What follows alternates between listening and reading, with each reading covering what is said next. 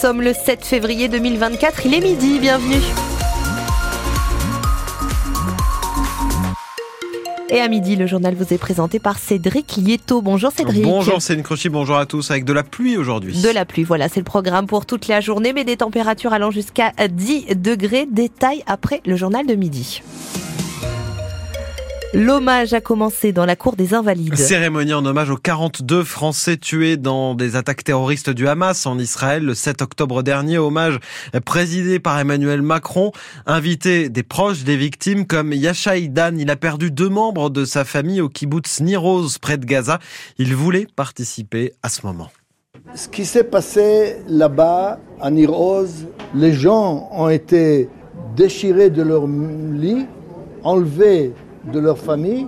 Je ne sais pas comment je vais me tenir, je ne sais pas comment ça va agir sur moi, mais je sais que je veux montrer qu'on est là et je veux être pour dire merci pour dire merci à la France. Hommage à retrouver en vidéo sur francebleu.fr. Les attaques du 7 octobre ont fait plus de 1160 morts. Israël et le Hamas sont en guerre depuis. Plus de 27 500 personnes ont été tuées depuis le début de l'offensive israélienne selon le ministère de la Santé du Hamas. Le casting final du gouvernement devrait être dévoilé aujourd'hui, un mois après la nomination de 14 ministres. Une quinzaine de ministres délégués et secrétaires d'État devraient être nommés. Suspense autour d'Amélie Oudéa Castera en difficulté à l'éducation. On ne sait pas encore si la Nancéenne Carole Grandjean sera reconduite à l'enseignement professionnel. Les cambriolages en très forte hausse en Meurthe-et-Moselle. Plus 24% en un an selon la préfecture. On est à 5% de hausse au niveau national. Aucune zone n'est épargnée dans le département avec des pics pendant les vacances scolaires et au début de l'hiver quand les jours raccourcissent. Direction Tronde dans le Toulois, confronté à ces cambriolages ces dernières semaines. Mohan Chibani s'est rendu sur place. Tronde, petit village de 550 habitants accroché à flanc de coteaux du vignoble toulois, un village calme et paisible jusqu'à ces dernières semaines. Daniel Felten est le maire de Tronde. Il y a eu deux maisons qui ont été cambriolées. Bon, ils ont été surpris puisque c'était en plein midi. Les personnes étaient cagoulées, donc pas très discrètes. La gendarmerie a donc renforcé renforcer ses patrouilles dans le secteur, mais ce n'est pas la première fois que ce village est victime de cambriolage, explique François Xavier. Il est agriculteur. Entre paysans, euh, on se passe le mot. Quand il y en a un qui a eu un problème, euh, on est tout de suite au courant. Quoi. Vous avez déjà été victime? Ah oui, oui, oui. Ah bah ça c'est sûr. Quand euh, il y a eu la flambée des métaux, où là on se faisait voler nos machines qui valent des fortunes. Le fléau des cambriolages en série, Guy connaît bien. C'est la raison pour laquelle il a quitté son ancienne commune. Sur Valcourt, moi je me suis fait cambrioler 17 fois. À chaque fois que je partais, j'ai deux heures, je revenais, il y avait quelqu'un qui était rentré dans la maison. J'en ai gaulé une fois quand même. Il n'a pas ça sur le quart d'heure. Stéphane, lui, se dit vigilant et croise les doigts. Il compte surtout sur la solidarité des voisins pour se surveiller mutuellement, mais il regrette tout de même l'extinction de l'éclairage public à la nuit tombée. Je pense qu'il y a un petit problème. L'éclairage est coupé à partir de 21h. Et je pense que déjà, effectivement, l'obscurité, c'est quelque chose, c'est un facteur aggravant en fait. En 2023, 2744 cambriolages ont été enregistrés en Meurthe-et-Moselle. Monde Chibani pour France Bleu Sud-Lorraine. L'actrice Judith Godrèche a porté plainte pour viol sur mineur contre Benoît Jacot. Le réalisateur et la comédienne ont entretenu une relation dans les années 80 quand Judith Godrèche avait 14 ans et Benoît Jacot 25 ans de plus. Relation révélée publiquement ces derniers mois dans une série Icon of French Cinema diffusée sur Arte. Selon le journal Le Monde, Benoît Jacot, 77 ans, conteste ces accusations. Des sanctions alourdies pour ceux qui s'en prennent à nos élus. Les députés ont adopté hier le durcissement des peines pour des agressions sur des élus, jusqu'à 7 ans de prison et 100 000 euros d'amende. Les violences sur les élus ont progressé de 15% l'an dernier.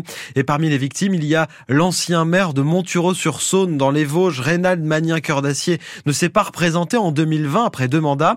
Il avait été victime d'agressions verbales, de menaces, de lettres anonymes après avoir euh, accueilli des migrants de Calais et ouvert un centre d'accueil pour mineurs isolés. Il espère que la loi va changer les choses.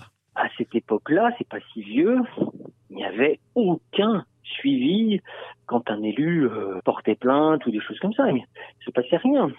Moi, j'ai eu un procureur et un préfet avec qui j'étais en contact, je travaillais avec eux sur des dossiers, des choses, bon, et qui m'ont dit, mais monsieur le maire, euh, c'est normal, vous êtes un homme public. Voilà, il m'appelait pour me réconforter, entre guillemets, hein, mais en me disant, oh, vous inquiétez pas, c'est normal. Ah bon ben voilà. Et, on s'était trop habitué à ça. La justice, qui est débordée, qui, je ne sais pas, ne prenait absolument pas en compte les élus, les petits en plus, les petits élus. était absolument abandonné. Voilà, c'était clair c'était clair. Moi, il y a eu plusieurs plaintes euh, pour des pneus crevés, des choses comme ça. Je suis persuadé qu'il n'y a même pas eu d'enquête. L'ancien maire de Montureux-sur-Saône, Rénal Magnin, cœur d'acier, répondait à Isabelle Baudrier pour France Bleu Sud-Lorraine. Le procès de l'affaire de l'imagerie d'Épinal, reporté en septembre prochain, la directrice de l'imagerie et son ancien associé devaient être jugés hier pour abus de biens sociaux. La justice veut savoir où sont passés plusieurs centaines de milliers d'euros d'investisseurs.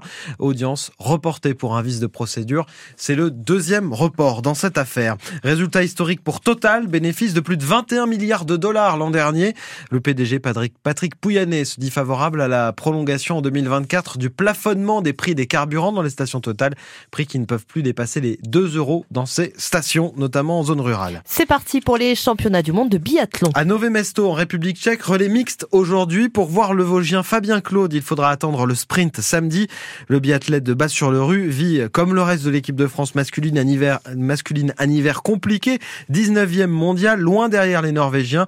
Des Bleus très critiqués cette saison. Ce n'est pas toujours euh, facile à vivre pour Fabien Claude. Il était notre invité ce matin forcément, a des fois ça nous touche. Après, euh, on est les premiers concernés. Euh, bien sûr qu'il y a des gens qui aimeraient que ça performe, mais j'ai envie de dire, c'est nous d'abord. on aimerait d'abord que ça performe pour nous-mêmes.